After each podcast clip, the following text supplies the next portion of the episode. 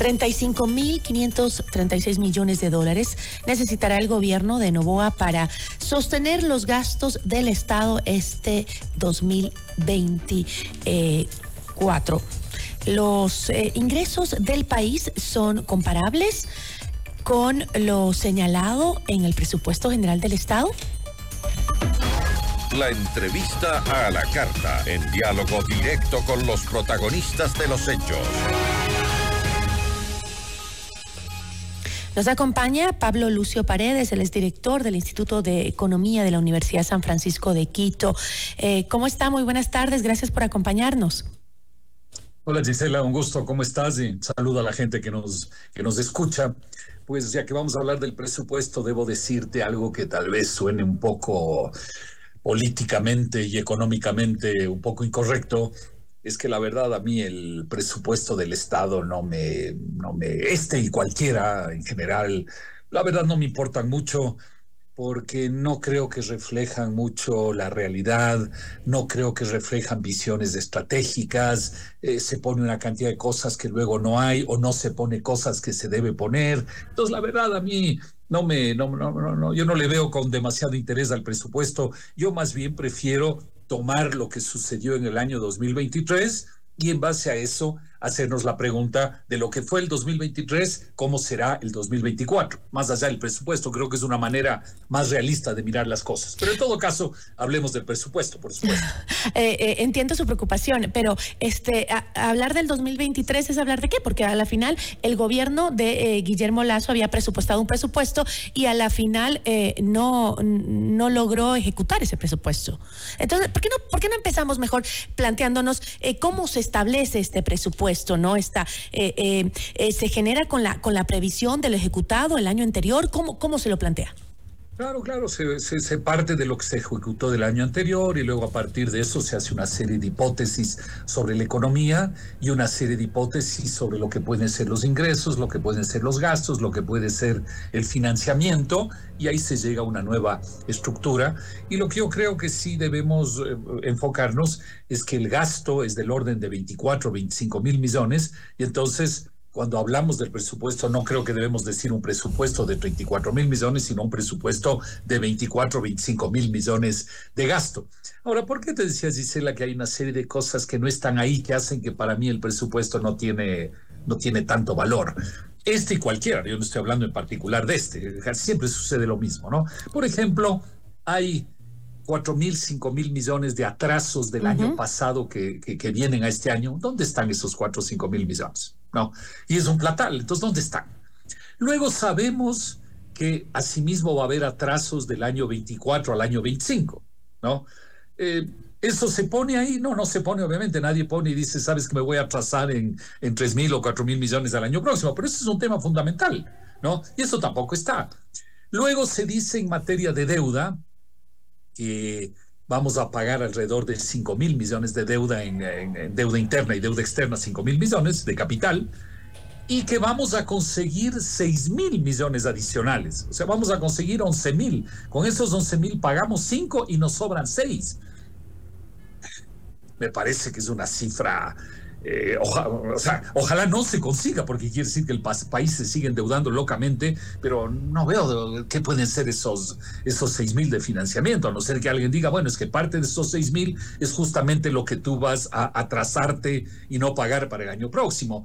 Luego se habla ahí de, de alrededor de 3 mil millones de dólares que se van a conseguir eh, en, el campo petrolero Sacha, en el petróleo, en CNT, en las telefónicas, una serie de cosas. Se van a conseguir 3 mil millones de dólares en eso, dudo mucho. Entonces, el rato que tú vas sumando todas esas cosas, uno dice, entonces, eh, ¿por qué, ¿por qué le voy a dar importancia al presupuesto si puede pasar cualquier cosa?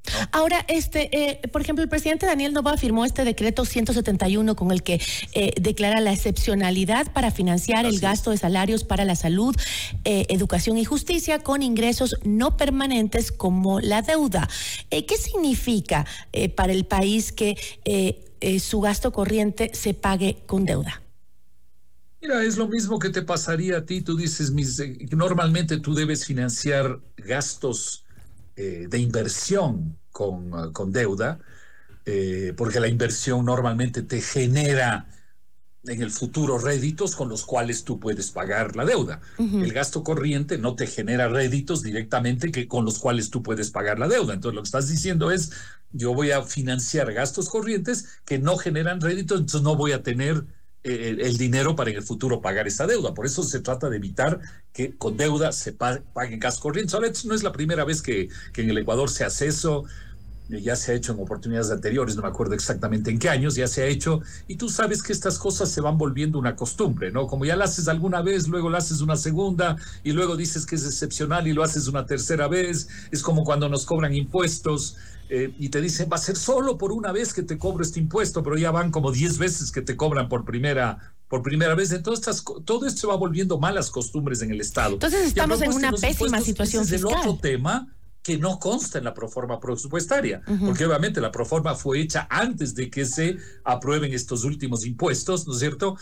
Y entonces eh, tú dices, bueno, entonces ¿cómo le puedo dar, cómo puedo analizar la proforma si tampoco estoy viendo cuáles van a ser los ingresos de, de, los impuestos que ya están, que ya están aprobados? Entonces eso también te distorsiona. O sea, dentro, dentro de este presupuesto, ¿no? se puede incluir todavía los ingresos eh, que tendrá el Estado por el aumento del IVA y las contribuciones aprobadas por la Asamblea Nacional, entonces, ¿no?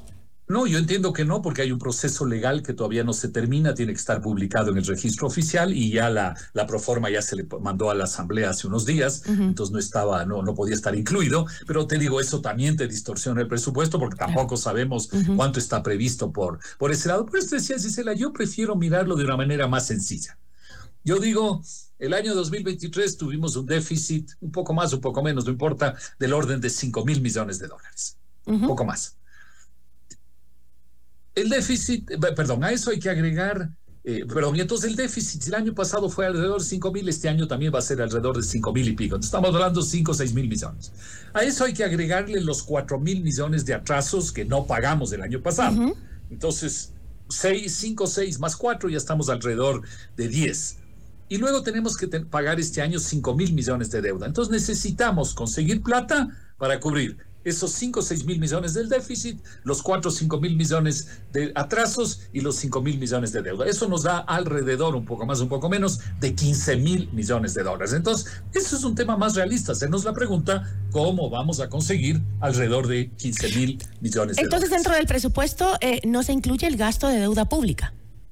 No, sí, sí, claro que está incluido. eso, te decía. Está previsto pagar 5 mil y conseguir 11 mil lo cual me parece irreal. O sea, yo no creo que podamos ni debemos conseguir 6 mil millones adicionales a lo que pagamos, porque entonces quiere decir que la deuda sigue siendo explosiva en, el país, ¿no? Entonces, mira, yo te decía, necesitamos conseguir alrededor de 15 mil millones. Vamos a conseguir, yo creo, en deuda no 11 mil, yo creo que vamos a conseguir unos 5 o 6 mil millones. Entonces nos faltarían 10. Luego es obvio que vamos a pasar al año próximo unos tres mil, eh, al menos unos 3 mil millones de atrasos, hay que ser realistas. Entonces nos estaría faltando alrededor de 6 mil o 7 mil millones. ¿no? Esa es la cifra, para mí, la cifra importante, donde vamos a conseguir 6 mil o 7 mil millones. Las leyes que ha hecho aprobar el gobierno en diciembre y las leyes actuales del IVA y todo esto, suponiendo que el IVA como ya dijo el ministro, suba el 15%, que creo que va a acabar subiendo, ¿no? Eh, estaríamos hablando de alrededor de 2.500 millones, una cosa por, por el estilo, durante el año, ¿no? Entonces, necesitábamos 6.000 menos 2.500 de, de sus impuestos y todo eso, nos estarían faltando alrededor de unos 3.500 millones, ¿no? Esa yo creo que es la cifra importante, hacernos la pregunta, ok, ya subieron los impuestos, ya, ya no se va a hacer nada más, ahora todavía nos están faltando 3.500 millones, ¿no? Entonces yo digo, ¿dónde pueden venir los 3.500? Entonces yo te digo, uno, pueden ser unos 500 millones si el tema del, uh, del Yasuní se, se, se, se, retrasa y se empuja hacia el futuro. Podría ser el tema que el propio gobierno ha anunciado de los combustibles, que son alrededor de 1.000, 1.500 millones de lo que ha dicho el gobierno, ¿no? Por ahí. Y luego tendría que haber una reducción de gastos también del orden de unos mil, dos mil millones para que cuadren las cifras, ¿no? Entonces eso para mí son cifras mucho más sencillas y mucho más claras de qué es lo que se necesita en el año 2024. Ahora, entonces podríamos decir que el presupuesto eh, entonces es una es más una hoja de ruta a seguir. Yo creo que ni siquiera es ese problema, eh, Gisela, que creo que ni siquiera es una hoja de ruta. Creo que, y ya te digo, no este presupuesto, yo no estoy criticando al actual presupuesto ni al ministro, ni mucho menos, eh, no importa, es de general. El gobierno simplemente lanza cifras ahí de una serie de cosas para poder tener la aprobación del, del, de la Asamblea, pero luego la realidad es bastante diferente, ¿no? Eh, entonces ni siquiera te digo es una hoja de ruta.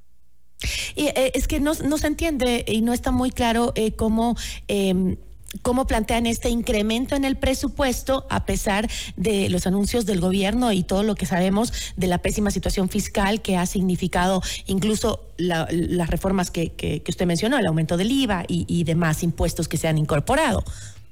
Claro, ese es un gran problema, porque por eso yo te decía los números que podrían cuadrar los números del 2024, pero con una reducción de gastos. Y lo que vemos en el presupuesto es que es, se está planteando un aumento de gastos. Entonces, ahí hay, ahí hay un problema, hay una discrepancia muy fuerte. Y uno dice, caramba, lo que necesitamos es reducir gastos para que cuadren las cifras y aquí se está planteando un aumento. E incluso a veces los gobiernos ponen aumentos que luego, como tú mismo decías al inicio, no se, no se cubren, no se ejecutan los presupuestos, una serie de cosas, pero realmente lo que necesitamos es también reducir gastos para que cuadren las cifras, ¿no?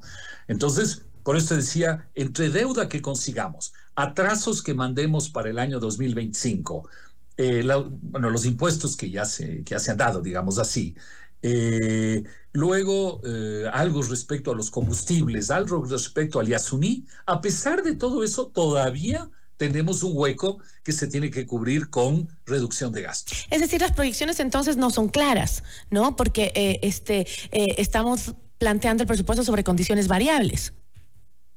Mira, no son claras y no quiero llevarte por la ruta de lo que yo pienso, como te dije al inicio, de que para mí el presupuesto no me, no me importa mucho. Bueno, para eso es que le invitamos, ¿no? Para analizarlo justamente. Sí, sí, sí, sí pero por eso para que nos diga lo que usted piensa. Mucho porque tiene tantas cosas que son irreales, este y cualquier presupuesto del Estado, que en realidad a mí el presupuesto nunca me ha importado mucho. Para mí las proyecciones que yo te hacía me parecen más reales, ¿no? Que lo que dice el presupuesto y me parece que son más útiles para entender cuál es la situación fiscal. Es decir, entonces, según su criterio, vamos a seguir en las mismas condiciones. No es que se prevé eh, que vamos a mejorar. Según mí, yo, eh, a ver, el tema fiscal es uno de los tantos temas en la economía. La economía no es que vive del tema fiscal, es un, un elemento entre, entre tantos. Pero el tema fiscal, como yo te decía, se lo puede poner en orden con deuda, con atrasos, con los impuestos que se han dado, con el tema de los combustibles, que todavía no sabemos si se hará o no se hará, y con una reducción de gastos. Es decir, yo te diría, queremos que en el año 2024 cuadren las cifras fiscales, más allá de lo que diga el presupuesto, la realidad es que vamos a necesitar el tema de combustibles y vamos a necesitar una reducción de gastos. Y el Yasuní. y explotar el Yasuní. ¿Cómo? Y explotar el Yasuní. Ah, y también el tema de Yasuní que mencionamos, claro. sí. Bueno, veamos entonces qué pasa y pongámosle los mejores deseos a, lo que va a suceder en la economía del país para, para este año. Le agradezco muchísimo. Listo, gracias Gisela. Un abrazo a todos. Una buena tarde. Nos acompañó Pablo Lucio Paredes, director del Instituto de Economía de la Universidad de San Francisco.